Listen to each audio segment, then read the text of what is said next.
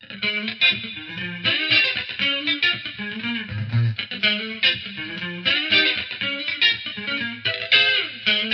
方美人。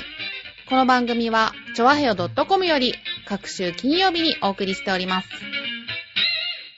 この番組は、音楽、美術、スポーツから、ボランティア、地域活動などジャンルを問わず、多方面で活躍するゲストを紹介する番組です。タイトルの八方美人は、韓国語では褒め言葉で、多彩多芸、彩色兼美などという意味です。はい。今日のゲストは、この方です。はい、えー、演歌歌手の千葉山隆弘です。よろしくお願いいたしよろます。しくお願いいたします。八方美人初の演歌歌手をお迎えしてですね。あ初ですか初ですよあ、それは光栄です。よろしくお願いいたします。よろしくお願いいたします。どのような活動をされて活躍をしているのか。そうですね、あのーまあ、歌を歌ってるんですけど、もうはいほんとどこでも歌っていって、まあ、あのーまだね、これから皆さんに名前を覚えてもらわなきゃいけないので、あのーほんとどこでも行ってどこでも歌ってる感じですね。あの、まあ、やっぱりお祭りだったりとか、はい。そういう健康センターだとか、ああ、なるほど。あの、温泉があるあーあるね、そういうところのステージとか、はい。あとは何かこう宴会の席だとか、はいっていうのもまあ多いんですけど、うんあの、あとはこうなんていうか、こう、カラオケのお店っていうのがあるんですよ。そういうスナックの、ああ。スナックだったりとか、夜やってるスナックだったり、はいはいあの、そのスナックの昼営業みたいな形で、はそういうなんか昼カラオケっていう営業形態があるんですね。い。へぇー。そのまね、その平日の昼間とか、まあ、土日平日限らずなんですけど、はいお昼お昼に、例えば1000円払ってカラオケ歌い放題で、うんお年寄りがこう集まって、お年寄りとか年配、割と年配の定年された方とかが集まって、うん。ね、このカラオケをそのお店とかで歌ってるんですよ。そのスナックの、その昼間、空いてるスナックみたいなところとかで。へ。それを昼カラオケって言うんですけど、へ初めて聞いた。それがあの、うんもう、あの、全国至るところにあるんですね。要するに、ま、場所はスナックなんで、うん、スナックが昼営。業してる感じなんで、ああ、それお年寄り専用に開放してる感じなんですか？年寄りっていうか、まあそういう、まあ誰でも、基本的には誰でもいいお客さんで入れるんですけど、やっぱりうんあの、平日の昼間ですから、あやっぱとりあえずまあ定年されたりとはいか、あとまあ仕事に割と自由が利く方とあ。か、はまあ歌が好きな方がそこで集まって、うんその、まあ同じそのお店の中い。でう、ん。その、まあ順番に、うん。例えば1000円とか1500円でお茶とかお菓子がちょっとついてきて、うんずっと歌ってるっていう、そういう形態があるんですよ。あ、そうなんだ。これ若いい方はほとんど知らないんですけど、初めて聞きました。あの、僕らの世界では、もう、常識常識っていうか、まあ、あの、いわゆる一般的な。そうなんですか。ほら、スナックは割と知ってるじゃないですか。夜はいやってる、はいそういうママさんがいて、みたいな。うん。でも、昼カラオケってあんま知らない、知れてないんですよね。知らない知らない。で僕らの世代なんかまず行かないじゃないですか、普通に考えたら。うんそういうところで歌をこう歌わせてもらって、うん CD 買ってもらって、うん。とか、何かそういう、まあ、そのお店の何か記念日だったり、うん何かこう、催しイベントだったりみたいな時に呼ばれて行って歌ったりとか、うんその、やっぱお店で歌うっていうのが、まあ一番、まあ多いですかね、回数としては。その昼カラオケは、はい。要するにあの、来るお客さんってみんな、自分が歌いに来てるんですよね。まあそうですね、基本的にはやっぱ自分が歌いたい人が多いですね。で、はい。その中を、プロの方が来て、そうですね、だからそれはそれで、うんまあプロの歌聴きたいっていう人もいるいれば、あーまあそういうことか。まあ中には聴くよりも自分が歌いたいっていう方もいらっしゃいますから、それはまあその、時と場合に応じてうまくやらなきゃいけないんですけども。まあ基本的にはやっぱお店で呼んでもらったりとか、あの、何かこちらからお願いして、ちょっと新曲が出たんで皆さんにちょっと歌の方を聴いていただければというような感じで、うんその、まあ、カラオケに自分の歌が入ったりしてるんで、それを皆さんにこう、聴いてもらって、で、CD 買ってもらって、また覚えてもらって、歌ってもらって、みたいな。そういう世界があるんだ。そういう世界があるんですよ。もうそこが僕らが今生きてるフィールドですんで。そうなんですはい。ね。昨日やっと、はい大阪、京都ツアーですか？あ、そうですね。ええそれもそういう昼の、昼カラオケのお店を回ったりするような、うん。あの、まあ、キャンペーンって言うんですけど、うん。あの、そういう活動を、うん。まあ、歌の宣伝活動ですよね。あ、してきて、まあ、うん CD を皆さんにちょっと買ってもらってっていうような形で10日ほど、もう関西の方にあの、まあ、京都と、あはいと大阪の、ちょっと京都寄りの辺とか、まあ、うん大阪の方、京都の方、あの辺をちょっとずっと、こうなんか何件か伺ってきたんですけど、うん。え、どうでしたか？うん、まあ、まあまあ、まあ、厳しいけど、頑張りましたみたいな。まあ皆さんにもちょっとね、聞いてもらって、まあ応援してもらいながら、なんとか頑張ってきましたっていう感じですかね。関西の方って、まあイメージですけど、はい営業とかしやすいイメージがあるけど。確かに、まあ東京の人より、まあその県民性とかだったりで、うん。あの、割と大阪の方なんかは、うん。割とこうノリが良かったり、みたいな部分はありますけど、うん。まあでもやっぱお店にもよるし、人にもよるので、うん。あとやっぱりこう、また京都と大阪だとまたちょっと違うし、あーあー、あーそれはわかる気がする。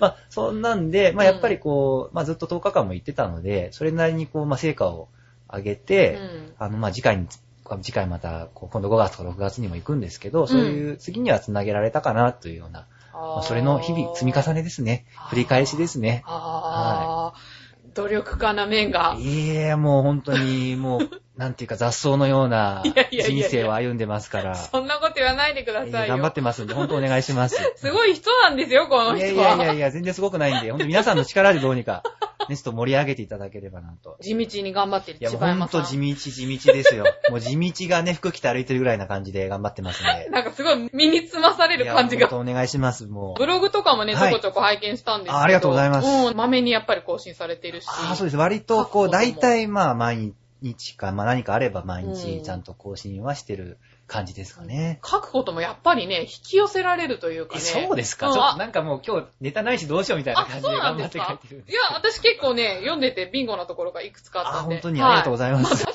後でちょっと触れたいと思うんですけど。ありがとうございます。まず最初に、千葉山さんはなんで演歌の道に？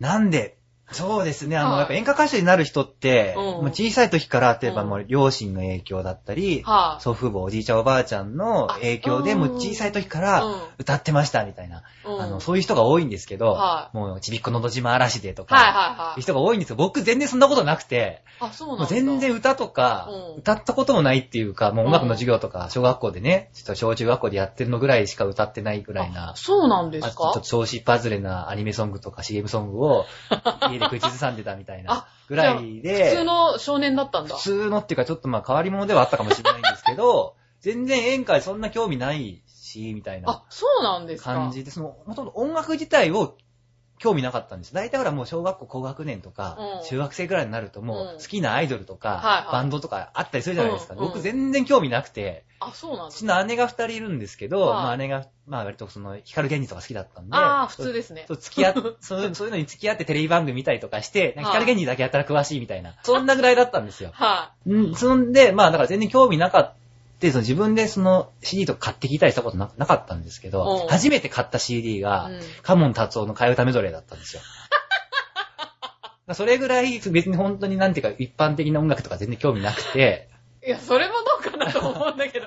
まあまあまあ。それで、はいまあ、その、そんな状態で高校生まで来て、はで、高校生になった時に、たまたまこう読んだ新聞のコラムで、うんそういうなんかこう、歌謡曲とかの演歌とかのこう誕生、名曲誕生秘話みたいなもの連載コラムがあったんですよ。当時、読売の日曜版に。それを見てう、ん。すごい感銘を受けて、あのあそれで演歌聴くようになったんですよね。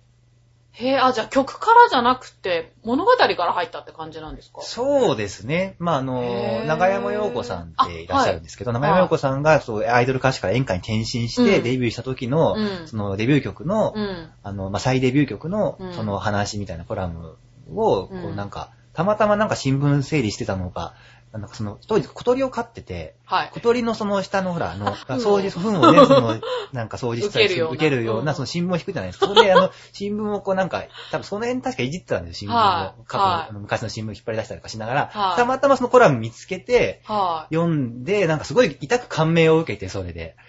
で、演歌ってちょっといいかもなと思って、で、長山洋子さんが出る番組とかを見出したりとかテレビその歌番組、その演歌の番組を見るようになったのがきっかけでい。、うん。演歌聞くようになって、あ、そうなんだ。えちなみにどんなこと書いてあったんですか、そこには？いや、なんか、あの、まあ、やっぱりその、もともとあの方はアイドル歌手なんですけど、うんでも、もともとはそういう、まあ、ビクターの少年民謡合唱団みたいなところ入っててうん、本当は演歌歌手になりたくて、この世界に入ったんだけあど時の時代の流れでアイドルがうん。もう大全盛期で大ブームで、うん。でそのまあ時流に乗ってアイドルとしてデビューして、でまあでそこそこまあヒットなんかしたけど、そのなんかだんだんこうやっぱり歌なんかも歌うよりはなんかドラム出たりとかしだして、うん。だんだんこうやっぱりその自分がいろいろ悩んでた時にいろいろなんかその演歌の先同じ事務所の先輩がなんかあの、演歌歌い歌いなよって言ってくれたとなんかそんな話エピソードとかいろいろ載ってて、うん。で、なんか周りのスタッフも一丸となって、なんかその、その演歌で、そう再出発するために、なんか曲を用意したみたいな、そういう話がなんか、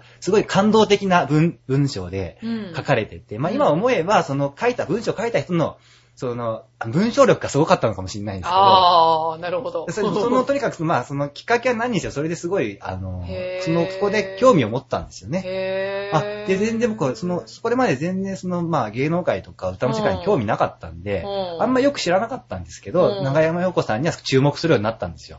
そこからで、CD 買って聴いてみたりとか、う。んあとなんかその、近当時、まあ、横浜、僕地元横浜なんですけど、はい。横浜駅のそばの高校に通ってたんですけど、うん。まあちょっと、あの、午後の授業ちょっとサボって、うん。あの、駅前の CD 屋さんにうん。演歌歌手がキャンペーンに来るって聞けば、うん。あの、学ランのまま見に行ったりとか、へー。授業サボって行ったりとかしてたんですけども。なんか、粋な高校生ですね。ねそのかなりうんいないですよね。いないいない。学ラン来て、その中で演歌聞きに聞くのが演歌っていう。ね、ロックならなんとなく想像つくけど。んで、なんか、あの、そういう、あの CD 買って、うんそのキャンペーン来た歌手の人の CD 買って、一緒に握手してもらって、ツーショット写真撮ってもらったりするのが結構楽しかったんですよ、当時。へーでそんなことしてるうちに、うんまあ大学生になり、京都の方に進学しまして、はい京都立命館大学というところに行ったんですけども、うんうんで、そこで、あのーまあ、あのーまあ、演歌なんか弾かないですよね、大学生だから、まあ周りは。まあで、僕は演歌好きなんで、当時、あの、大学の生協の CD 屋さんでアルバイトしてたんですよ。はで、勝手に演歌コーナー作って流したりとか して、こう苦情が来たりとか、まあ、そういう大学生生活い。。学内の盛況で演歌ってあんま流れないですよね。そうですよね。で、な なんでこんなに演歌はいいのに、うんみんな聞かないんだろうみたいな。思って、まあ大きなお世話ですよね、よく考えたら。いやいやいやいや、なるほどね。聞くわけないんですけど、みんな。で、あの、まあでもほら、それをまあなんとか僕広めなきゃいけないと思って、うんあの、勝手に過去の作ってたんですけど、はあこれはでもまあ最終的にや、あの、あ、僕が演歌歌手になってみんなにこう広めればいいんだと思って、うん。んで、演歌歌手やってみようって思ったんですよ。そういう理由？わけわかんないですよね。いや、初めて聞いた、そういうのなんちょうどか。そのなんか当時、うん。男でうん若くて演歌歌手って人がいなかったんですよ。あー。それ木川清さんが出る、うんうん。ちょうど何年か前。惜しかったんですよ。で僕はこう、やろうと思って、その次の年ぐらいにも氷川きよしさんデビューみたいな。あ僕いらなかったじゃん、みたいな。いやいやいやいやいやいや。じゃあ、あれなんだ、氷川くんよりも先だったんだい。や、一応、あの、ひか先っていうか、その、まあも、もちろん氷川さんはそれまでいろいろ、はいあの、やっぱ演歌歌手になりたくてなんか、えー頑張ってデビューしてっていう経緯があったと思うんですけど、うん僕が、あ、やってみようと思ったら氷川さんがデビューしちゃったんですよ。そういうことか。順番がちょっと、ああれっていう、あ、ちょっとなんか、かなり僕自分時代を先取ってると思ったら、はい。全然先取ってなかったって周りの方が先取ってたみたいな、先を越されたみたいな、なるほどね。ぐらいなところからまあ始まり、うん。まあ、あの、その後、まあ、大学卒業しまして、うん。まあ、東京出て、ちょっと演歌道を頑張ってみようみたいなうん。ことで、うん。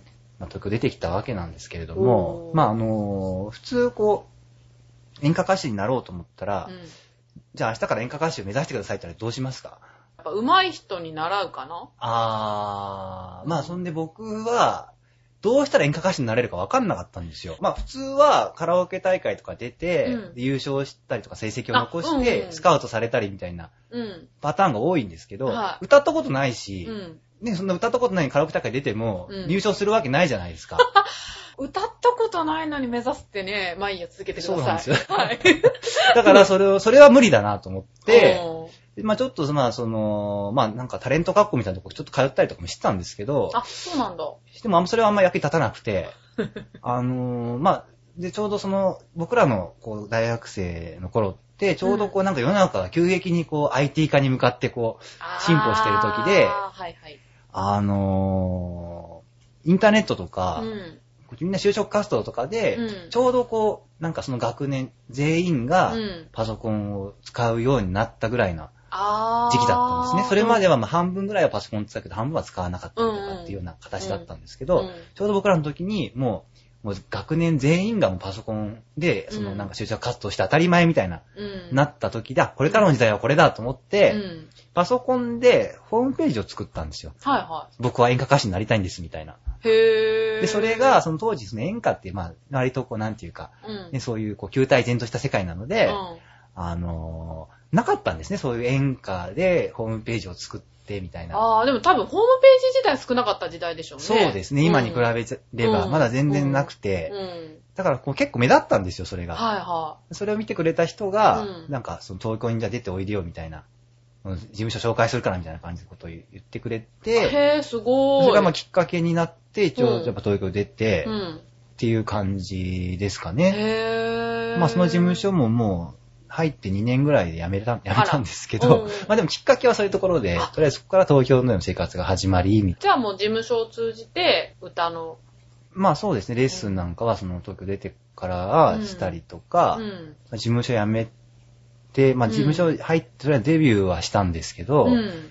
なかなかいろいろうまくいかなくて、うん。で、その後は、まあなんか、歌い手の先輩にちょっと、それもやっぱインターネットを通じて、知り合ったんですけどあそうなんだ。はい。で、なんか、まあ、うん通じてっていうか、その、まあ、その、その、歌い手さんのうんホームページみたいなのがあって、そこに書き込みなんかしたりとかうん。して、ちょっとやりとりがあって、で、あ、じゃあ実際にステージを見に行こうと思って、うんで、見に行ったのがきっかけで、なんかいろいろ面倒見てくれるようになって。で、その事務所辞めてからは、その先輩のところでちょっと、あの、歌の勉強をさせてもらって、仕事をついてったりとかうんしながらいろいろ覚えてう、んうん。で、気がつけば、あの、そこも先輩のところもまた離れて、自分で一人で頑張るようになって、今に至るという。今、あの、フリーでお仕事されてるってことで。そうですねうんもう、このご時世にね、すごいですよ。一人で頑張ってますけれども。うん。今ね、私の目の前にもいろんなチラシがあるんですけど。ね、すいません、もういろいろ出しちゃって、いえいえいえ、ね、これもね、なんかご自分で作られたっていうことで。あ、そうですね、チラシ、まあ自分で作ったり、レコード会社の方で今作ってくれてたりとか、うん印刷所で印刷し、ね、したりとかしてるんですけど、そりゃそうですよね。そうですよね。なかなかね、はい面白いこと書いてあるんですよ。これ新曲ですか？そうですね、このは今、雪蓮花という歌で、あの、はい A フォースエンターテインメントというレコード会社からえ発売してる、あの、僕の新曲、こちら今頑張ってるんですけども、うんまあ、あのーこれ、新しい時代の、やっぱり、歌であり、はい。えー演歌歌手でなければいけないというような、こう自分の、こう、まあ、心情というか、うん。主張というか、うん。まあ、そういうコンセプトみたいなものがありまして、うん。演歌新時代というか、うん。まあそういうものがどういうものなのかっていう自分なりの考えを、こう、なんていうか、たまたまそういう文章にししたため、うん。そういう、今そういうチラシなんかにちょこっとこう乗っけてもらってるというよううなん。感じですかね。そう、このね、新時代の演歌っていうのがね、このネーミングがね、ちょっと私気になったんですよね。このネーミングはご自分で考えたんですか？そうですね。それはなんかもう僕が、あのーホームページを作った時、はいこれかれこれ10年ちょっとぐらい前の時から、うん。そのホームページの、あの、キャッチコピーみたいにずずっと使ってたんですよあ。演歌新時代という。まあ、やっぱりその、その当時は、まあ、具体的にじゃあどういうものが演歌の新時代なのかっていうことは全然あんまりそこまで深く考えてなかったんですけど、ただやっぱりそうんの時代を作れるようう。なん歌手を目指さなきゃいけないとは思っていましてやっぱりこのなんていうか、あの、他と同じじゃいけないっていうか、もちろん同じでなきゃいけない部分もいっぱいあるんですけど、うん。そういうなんていうか基本のところを守りながら、やっぱ自分のオリジナリティってものをうん。追求していかなきゃいけないんじゃないかなと、まあ、常々思っていて、それをまあ今回このまあデビューして、うん。あの CD 出してちょうど10年経ったんですけど、うん。ちょうど10年目にしてようやく形にできたのが今回の作品かなと思っていて、じゃあもうその構想は10年ぐらい前から。うん、いや、そのだんだん作られていった感じですかね。最初はその言葉だけが出来上がったような感じだったと思うんですけど、うん。まあその、そもそもそのインターネットがきっかけで、うん。この世界にね、この入ったっていうこともなんか時代を象徴してるかなっていううん部分もあったし、で、まあ今は全く珍しくなくなってしまったんですけど、うんそのインターネットとか、うん。そのホームページとかっていうものが。うん。当時は結構それでまあちょっと注目してもらったりなんかもしたので、まあそこから始まってるっていうところがまあちょっとまあそこ一つあって、でまあね。そうですね。で、その、まあ、今、この、今現在となって使っている意味としては、やっぱりその、なんていうか演歌の世界自体がうん。そういう、まあ、楽曲の制作の現場であったり、うん。そういう仕事の現場であったりっていう、まあそういう、まあ演歌の世界の中でやってる人たちっていうのが結構なんかもう古い体制、体質をもうずっと引きずってるような形で、うん。あのーそういう出来上がってる業界なので、う。んまあ、そういうのはちょっとこう、どんどん払拭していかなきゃいけないなと、うん。僕なりにはちょっと思ってまして、うん。でまあ、こんなこんなこと言ってるから多分嫌われると思うんですけど、あのーまあ、まあ今回、その、まあ自分の作品を作るにあたって、うんあのーまあ、もうほとんど自分の、僕の、こう、思い通りのというか、うん。まあ自分でやりたいことを、とりあえずこう実現できた作品っていうか、まああの、もう僕らぐらいの、あの、まあ立場というか、うん。まあ、キャリアの人間だと、うん。何にも思い通りにならないんですね。演歌の世界っていうのは。そうなんですか？そうなんですよ。やっぱりうんディレクターがいて、プロデューサーがいて、事務所があって、レコード会社があってっていうので、みんなそれぞれの思惑で、はい。なんかこう、じゃあ、ああしよう、こうしようって決めて、うんこちら、あじゃあ、はいはいってやって、うん。こう、まあ、歌を歌ってっていう世界なので、うん。ただまあ、やっぱそういう師匠がいてとか、僕はまあその、うんまあ師匠っていう先生はいなかったので、うん。そういう意味でも、まあそういう、なんていうか自分なりのことをや、やれる環境にこう、まあたまたま今、行ったのかなというような気もしてるんですけども。ははい。まあ、だからとにかく、あの、まあそういう、今回もその作品作りとかその楽曲に関して、うん。まず、やっぱりこう、新しい時代のもの、うん。そういう旧体、そのまあ、旧古い体制のものじゃなくて、要するにまあ、僕が自分の、こう、プロデュースというか、まあ、セルフプロデュースみたいな感じになってしまうんですけど、うんうんうん。こういうものをやりたいっていうことで、あの、やらせてもらってる作品というか、で、その曲を作ってる人たちも、このうん A 面の雪蓮花っていう歌を、はいまあミック宮川さんという方が、あの、作詞作曲してるんですけど、はい。まあ大阪の方のラジオ DJ をやっていた方で、うんうんうん。あの、まあ、全然演歌畑の人じゃないんですね。はい。あの、まあ、551の肉まんとかの、ああ、知ってますか？あの知ってますよあ知ってますか、うん関東の人知らないんですよね。あ。あ、本当に？関西人は結構皆さん知ってるんですけど、ああー、はいはい。その CM ソングなんか昔作ったりした人えー、すごい。で、ちょっとその当時ちょいちょいなんかテレビなんかにも、ちょっとなんか音楽プロデューサーみたいに取り上げられたりとか、うん。ちょっとなんか変わった人みたいに取り上げられたりしてたんですけど、たまたまその東京で知り合って、はすごいなんか仲良くしてもらってへて、ーで、たまたまこう作品がいろいろなんかストックしたものの中から、うん。まあその、まあ、ミック宮川さん自身も、うん。まあ40代超えたらう、ん。なんかそういう大人の、まあ、歌謡曲、演歌みたいな作品を、うん。演歌歌手の人に歌ってほしいっていう希望をなんかすごい持ってたらしくて、それまで自分はずっとバンドマンでドラム叩いたりとか曲作ったりとかされてたんですけど、うん。で、まあそんなところで、うん。こうたまたま僕と知り合って、うん。で、僕もそのいろいろあった作品の中から、この歌だったらちょっと歌ってみたいなと思ってもらったのが、今回の雪蓮花という歌だったんですよ。じゃあ、まさにこの雪蓮花の CD は、千葉山さんの思いや、そうですね。うんそういうものが詰まった。そうなんですよ。ねえで、結構この、まあ、さっきの話ちょっと戻りますけどうん、あ例えばもう作品もらっちゃったら、それがいい歌だろうが気に入らない歌だろうがなんだろうが、もう自分の魂です、それ自分の全てですと言って歌っていかなきゃいけない世界なんですよ、演歌歌手の世界っていうのは。はその先生が書いたものに対して文句の一つも言えないし、うんなのに、例えばまあ僕らみたいにフリーでやったりなんかしたら、うん制作費なんか全部自分持ちなんですよね。まあそうですよね。事務所入ってなかったりとかすると。うんうんでお金払ってんのに、まあうんこっちなのに、うんなんで一個も思い通りにならないんだろうっていう、そういう理不尽な世界なんですよね。いいんですか？これラジオで喋っちゃって。あまあまあいいんじゃないですか。そうなんだ。まあまあそういうこともあったりとかで、うんやっぱりなんかこう、なんかおかしいんじゃないかなと。うん。まあ常々思ってたわけですよ。まあまあまあ内側の、そうですよね一応内側の、まあそのね、業界の片隅の端っこのなんかね、こう、吹き溜まりみたいなとこですけども。いやいやいやそんな、そこまで言わなくても。いやでもそんな、うん。こう、僕がおかしいなと思っていることは多分みんなおかしいと思ってるはずなんですよ、あ、本当はうん、。でもそうですよね。でうん、なんかこう、歌い手ってなんかすごい立場が弱いんですよね。あ、そうなんですか？そうなんですよフロントに立ってる人そう、は。立って、僕らがいなければ、例えばこの業界はうん一個も成立しないのに、うんなんでこんななんか、ね、あの、働きありのような、働き蜂のような、なんかこき使われ方をしなきゃいけないんだろう、みたいな。まあそういう、こう、理不尽な思いがいっぱいありまして、あそういうもんか。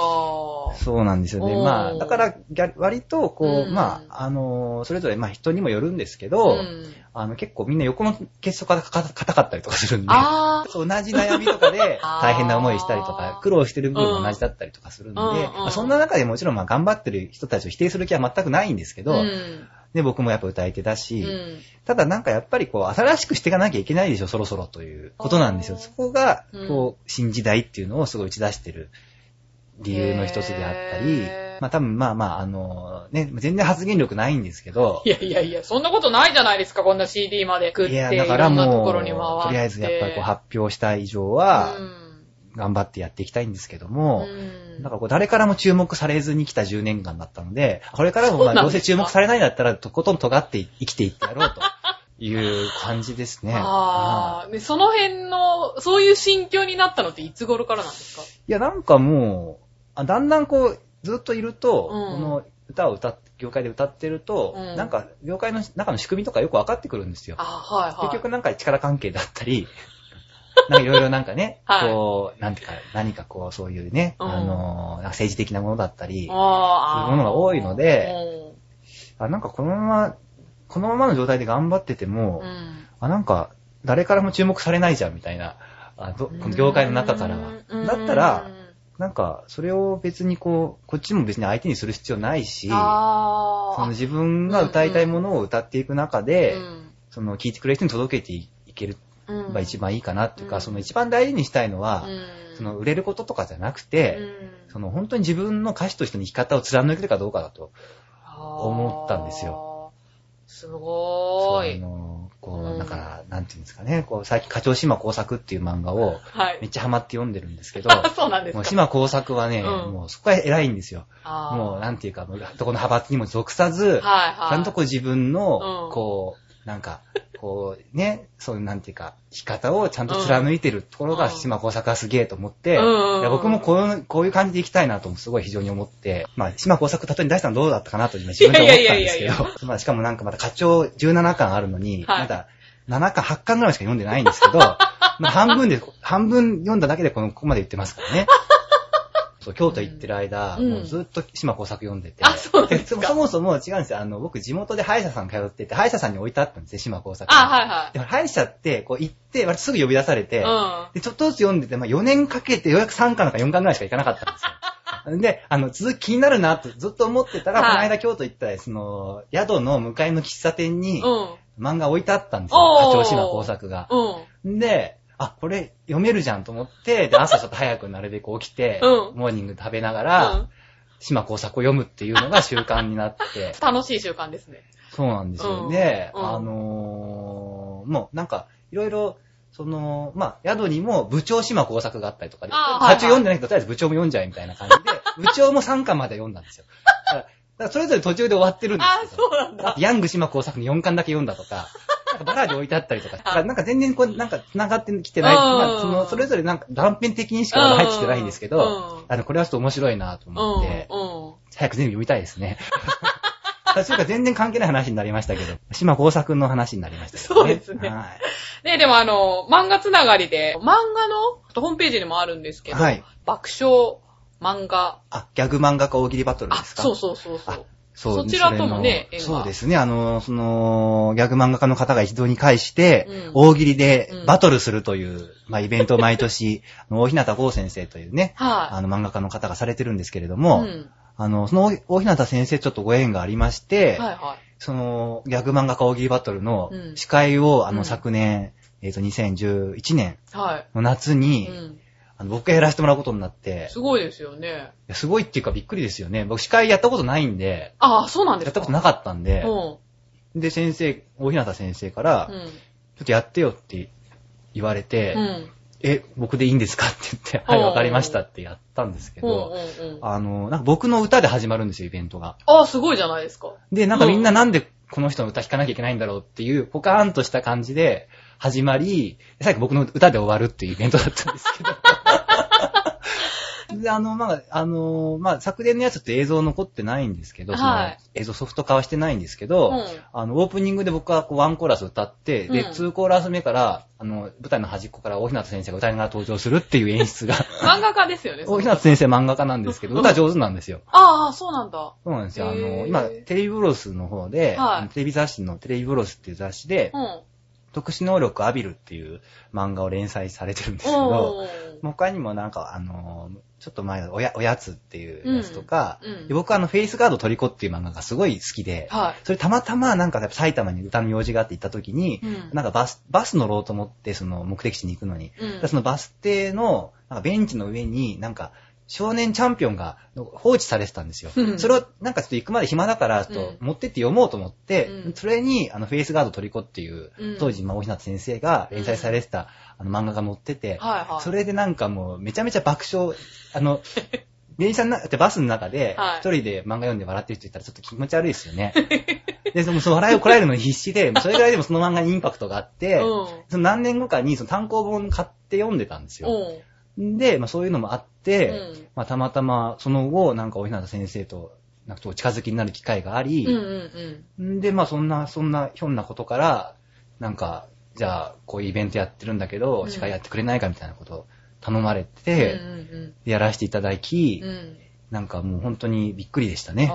ちなみにその、イベントの内容っていうか、そのバトルっていうのはどういうあ感じで？大喜利なんですけうんど、そういう漫画の人た、漫画家の人たちが、うん。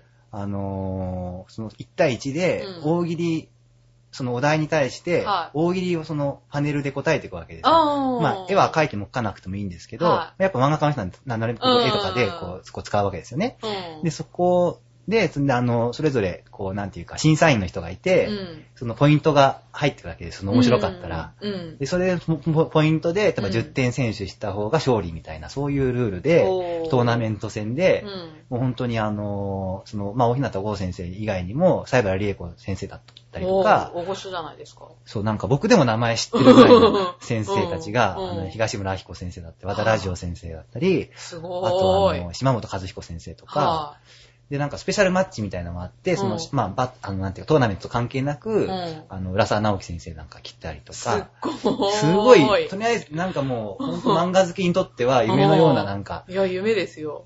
ばそういうイベントになってて、はあ、で、僕が司会でいいのかなっていう、多分、漫画家の人の誰もが、あの、お客さん誰もこいつ誰だとって思ってたと思うんですけど、もうね、そんななんかこう、ね、ちょっと、名前も知られてない演歌歌手が、えなぜ司会者をやってるんだろうみたいな、ー ね、まあでも、楽しいイベントで。楽しかったですね。なんかもう本当に、あのーもう燃え尽きましたね。なんか、あそうなん明日のジョーみたいな感じでね、真っ白になった感じでしたけど、終わった後は。でもね、それだけね、大御所の方に囲まれたらね。いや、もうね、もう、そう、うんもういろんな方がね、うんししり上がりことぶき先生とか。で、知り上がりことぶき先生って言いづらいんですよ。でなんか噛んじゃったりとかして。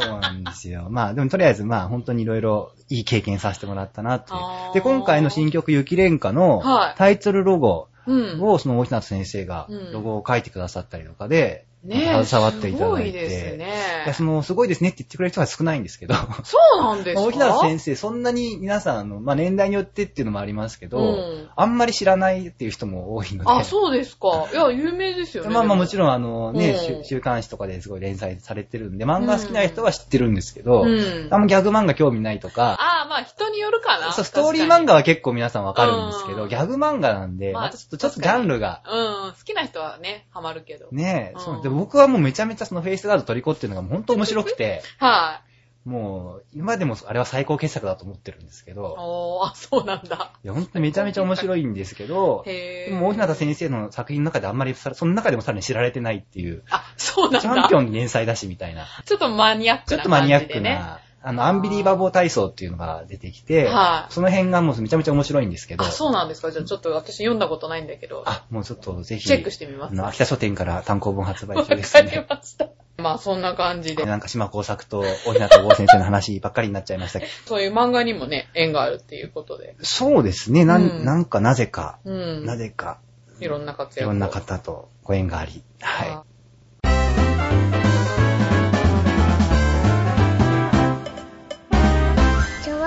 ョワヘヨドットコム。ちょっと一個ね、質問したかったんですけど、い。はい。わざわざね、あの、東京から京都の大学に行かれたのって、はいはい。中国語学科ってあったあんですけど。中国文学科で、うんあの、中国、厳密に言うと中国語ではない、中国語ではないっていうか、その中国語もうん授業としてはややるんですけど、うんそれでなくて、あの、中国の文学、うん。古典の勉強みたいなのがメインなんですよあ。、そうなんだ。いわゆる、あの、漢文ですね。はいあのは、中学高校の授業なんかうんうんでされたと思うんですけど、うんあの、なんかこう、い。帰り点とかうん、レ点とかを打っはてい。、はその、漢字の、こうんう、ずらずらっと書かれた文章を読んでいくみたいな、そういう勉強みたいなのをちょっと興味があってやってましたね。あ、じゃあ何その学科に入りたくて、そうですね。中国文学科っていうのが、うんあの、あんまり東京の方の大学そんなにないんですよね。まあ、あるところにはあるんですけど、京あんまり有名なところがなくて、うん。で、まあ、あの、こっちの方でも、東京の大学、まあ、国文科とかは受けてたんですけど、うん。まあ、日本の古典もまあ好きだったんですけど、それよりやっぱり中国の古典をやりたいなと思って、で、まあ、立命館受験したら受かったんで、で向こうに行くことになって、そこで4年間を過ごし、うん生協で、勝手に演歌コーナー作って苦情が来たりとかしてたわけですね。いろんなことされていろんなたってことがことで。はい。うんそう、なんかね、中国文学ってあったから、はい。演歌とつながりがあるのかなってちょっと思ったんですけ全くないですど。なね。いんだ。漢詩とかってなんか、韻を踏んだりとかして、確かにそう言われてみればもちろんね、向こうのそういう、まあ、なんていうか、そういう表現芸術の一つだったり、うんね、そういう文化の一つだったりするわけですけど、うん。全く関係ないですね。そうなんですか？はい。広がらなかったな いやでもまあ本当に、その古典の勉強がすごい好きで、もうひたすら漢文読んでた4年間でしたね。すごいっすね。どういうところに魅力を感じるんですか？やっともうなんかワクワクするじゃないですか。その、なんていうか中国の古古代ロマンみたいな、なんか古代そうなの？古典の中に広がる、うんなんか古代の人たちのなんかそういう営みみたいなものを、あの漢文からすごい感じるじゃないですか。感じないか？感じないけど。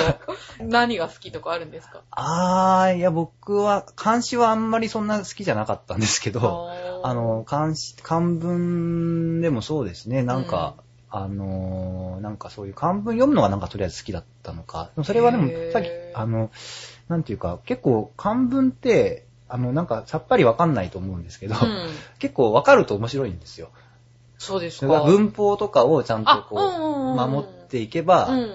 割と、なんていうか、シンプルとか言いますよね読んでいけるんで、うんただうん、それがあの、なかなか4年間勉強したぐらいじゃ読めないんですよね。あ、はいはい。結構。で、僕も4年間なんとかやりやりながら、うんようやくちょっとなんとなくこう、なんていうか、読み方が、コツが分かってきたぐらいな感じだったんで、まあ勉強したってことしてないのかもしれないんですけど、いやいやいや、でもね、好きっていうのが。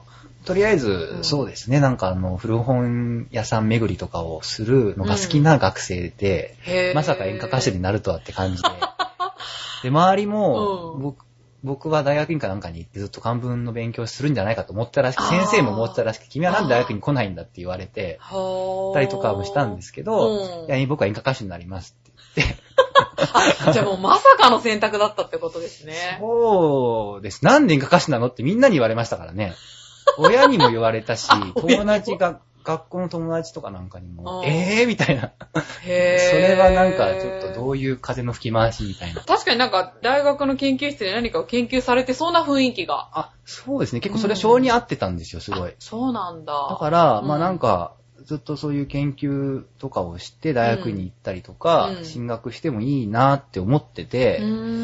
まあでもまあそれも、やっぱりこの、ね、やっぱ先がなんか潰し効かなくなるだけだし、そんな、はい。さっくりいきましたね。それよりはなんかこうもっと自分の力を試せるような世界に行きたいなと思って、で、まあ演歌、歌の世界にうん。なんか足を踏み入れてしまったというか、あまあそこからがね、もう人生の、なんていうんですかね、あの、もう、なんていうか、急直下というか、なんていうか、ー急直下なんだ、よりによって。いやでもまあね、あの、本当にでもまあ、なんとか、おかげさまでう、ん。ね、あの、もう10年間、うん。一応歌手としてなんとか、うん。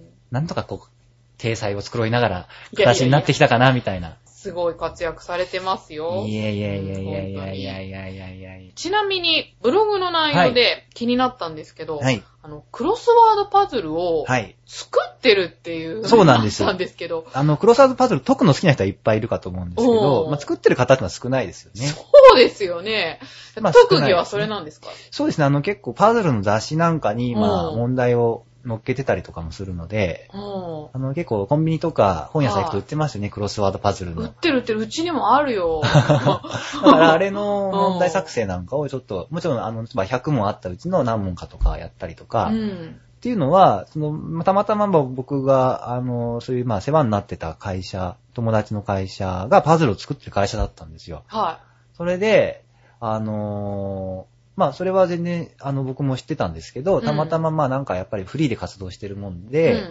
なんか、そういうちょっとじゃあ何か手応援したいみたいなことを言われて、じゃあその窓口になってくださいみたいなことで、うん。連絡先で使わせてもらったりとかしたんですね、はいはいその友達の会社を。で、ある時、パズル作家講座開くから、ちょっと遊びにおいでよって言われて、うんで、まあ、全然パズル興味なかったんですけど、うんとりあえず、まあ、そうやって呼ばれてるし、ちょっと行ってみようかなと思って、うん行ってみて、じゃあ試しにこうパズル作ってみたら、意外と筋がいいって言われて、その気になってなんかちょっと作り始めたみたいな感じで。すごいですね。いや、すごくないんですよ、これが。誰でも作れるんですよ、パズル。いや、そんなことないでしょ。あとその、漢文読んだ話さっきしましたけど、はい漢文読むのってパズルとちょっと似てるんですよね。ああ、ど、どんなとこが？要するに、こう、まあ、なんていうか、まあ、漢文あの、やっぱその、まあ、要するに、こう、読み方があるわけですよね。はいその、もちろん、まあ、何通りか、あの、読めたりもするんですけど、うん基本的にはその文法があって、うんここに、例えば、あの、まあ、あの、まあ、慣れてくると点なんか打たないんですけど、うん例えば、あここで文章を切ってとか、すれば、その、レ点とか先、1、2、3とか帰り点を打つわけじゃないですか。うん。そういうのを、こう、なんていうか、組み立てていくんですね。はい。で、その漢字の言葉の意味とかう、ん漢字の意味とかを、うんまあ、そういう、まあある程度こう自分で、まあ知ってるものだったり、その辞書で調べたりとかもするんですけど、うん辞書で調べたりしながら、うんその、なんていうかこう、そのよ、うまく読んでいくのが、この文脈を通じるようにうん組み立てていくのがパズルとそっくりなんですよ。へー。そういうところでちょっと共通してるなって思うすごい思ったんですけど、うん。ああ、そうなんだ。あ、なんかね、面白い、その話。で、まあ、パズルをそんなきっかけでちょっと作るようになって、うん去年の、あの、2011年の夏頃から、うん。あのーなんかそういう一応、まあ雑誌商業誌にそういう問題なんかをちょっと載せるようになって、その前もちょこちょこっとまあ作ってはいたんですけど、うんうん本格的にそういう雑誌なんか載っけるようになってもらうようになったのは、うん去年の夏ぐらいから。ですかね。そういう一応その会社の方からじゃあ仕事として回すからみたいな話になって、すごい。で、まあそんなにいっぱいは作ってないんですけど、うん本当になんかこう、歌の仕事の合間とかうにん。作ったりとか、うん。あとはうちの妻がちょっと手伝ってくれたりとかもあら、すごいですね。うん、ねなんか、あのー、見よう見まねでなんかうん、隣で覚えたみたいで。で、二人で作ると早いんですよ、あれが。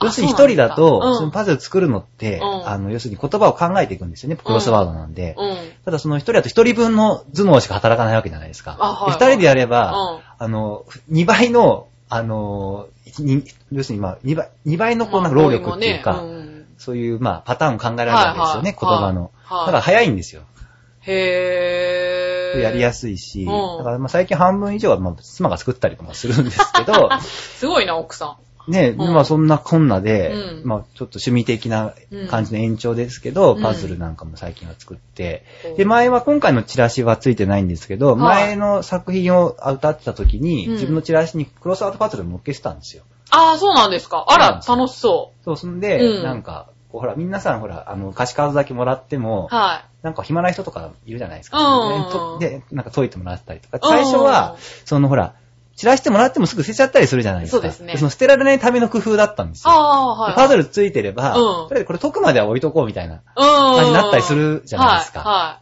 で、そういう意味合いもあって、でそんでそのまあたまたまそのチラシの印刷をしてもらった会、あの、してもら、デザインしてもらったりするのをたまたまそのパズルの会社の、友達の会社の方でやってくれたりとかしたした関係もあって、うんでパズル載せようよみたいになって、で、自分で作ったりしたのが、まあ、一番最初ですかね、そのちゃんとこう印刷物みたいにちゃんとして載せて、皆さんにこう見てもらったりしたのは。い。へえ、それ効果はどうだったんですか？結構だから今回のパチラシなんでパズル載ってないのってみんなに言われてますね。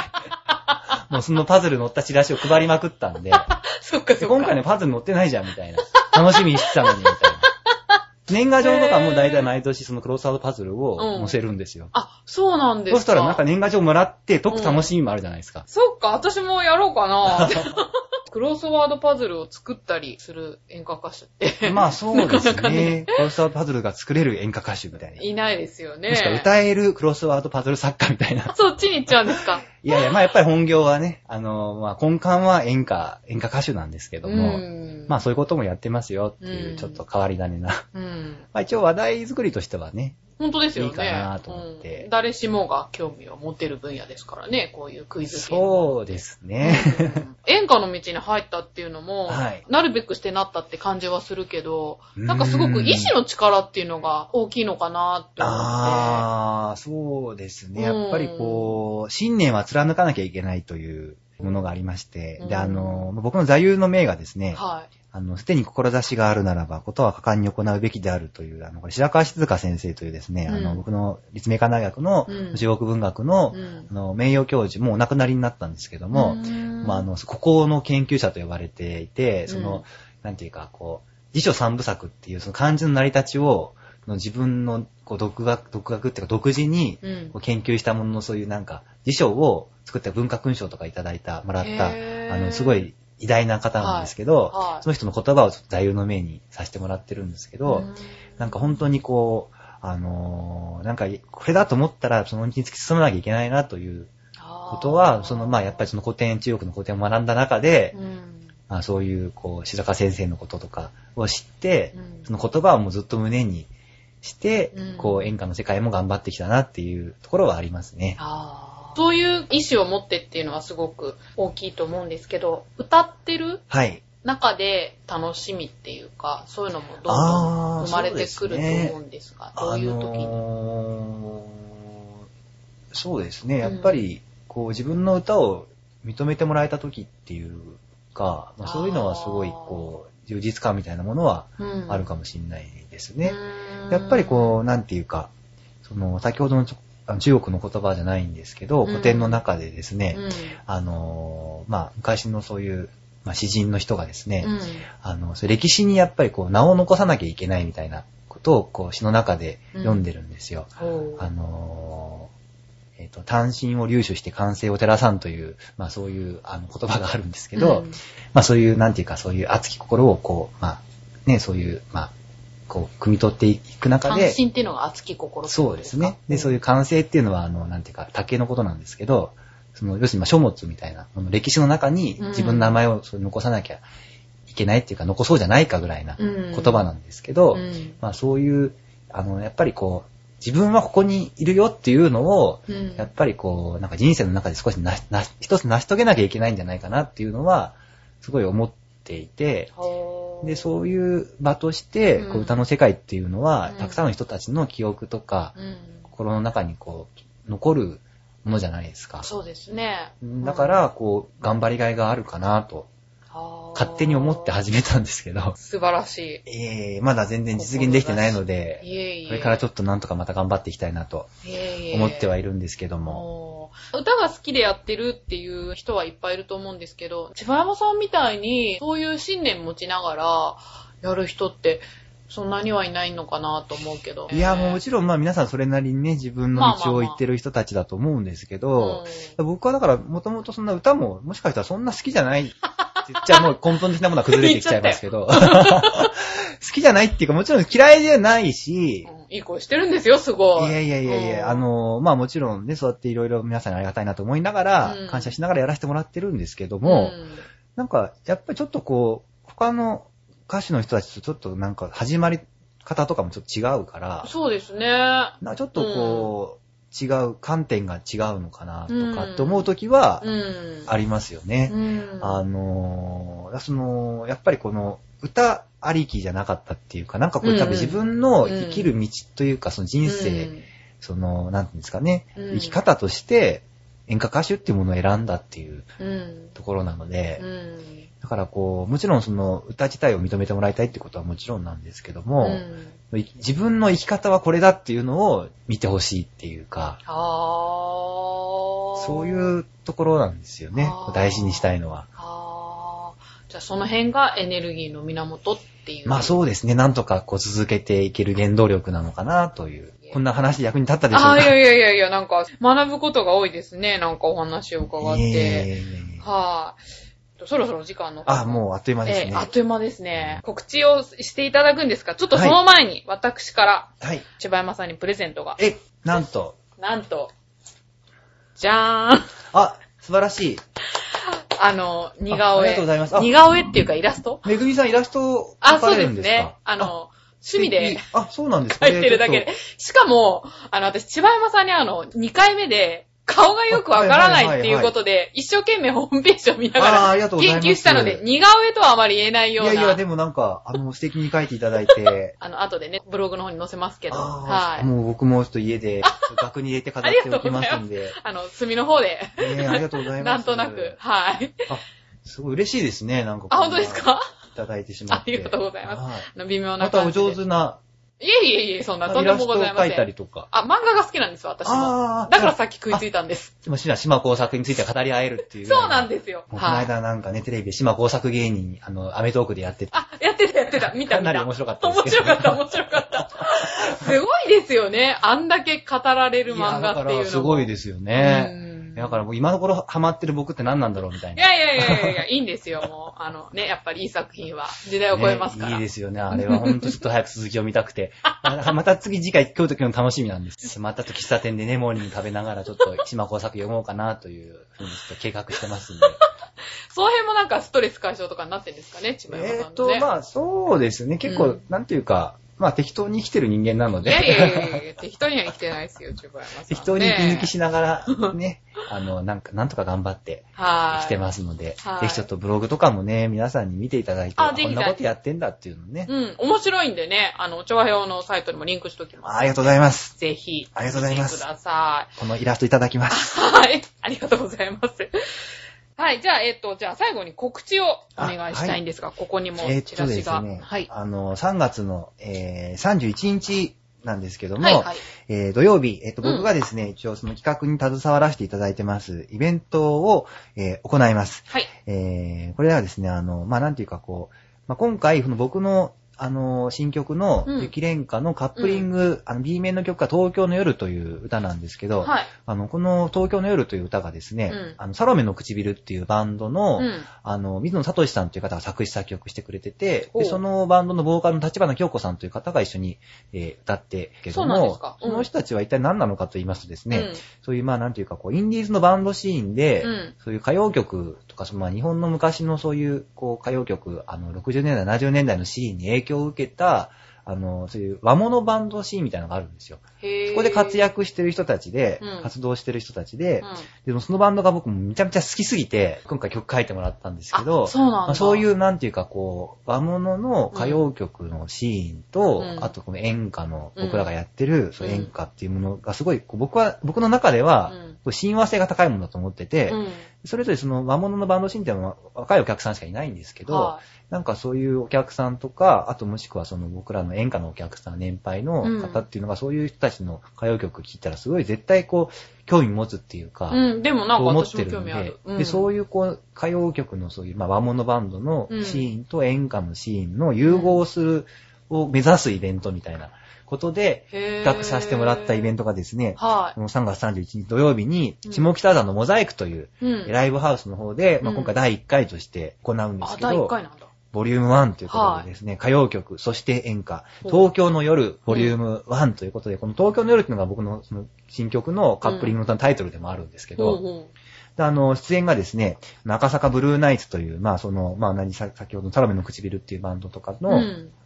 和物バンドのシーンで活動している、うん。あのーそういうこう、ムード歌謡バンドはい。なんですよね。そういうこう、なんていうか、本当にこう、なんか昭和の、こううん60年代、70年代のあの感じをはいはい醸しながら、こう、あ激渋いオリジナル歌謡曲なんかとカバー曲なんかをうんやってるバンドなんです。その赤坂ブルーナイツを、と、あとですね、赤月めぐみさん、田山博さんというですね、うん。でまあ、演歌歌手の、まあ、演歌のシーンで活動している、うん。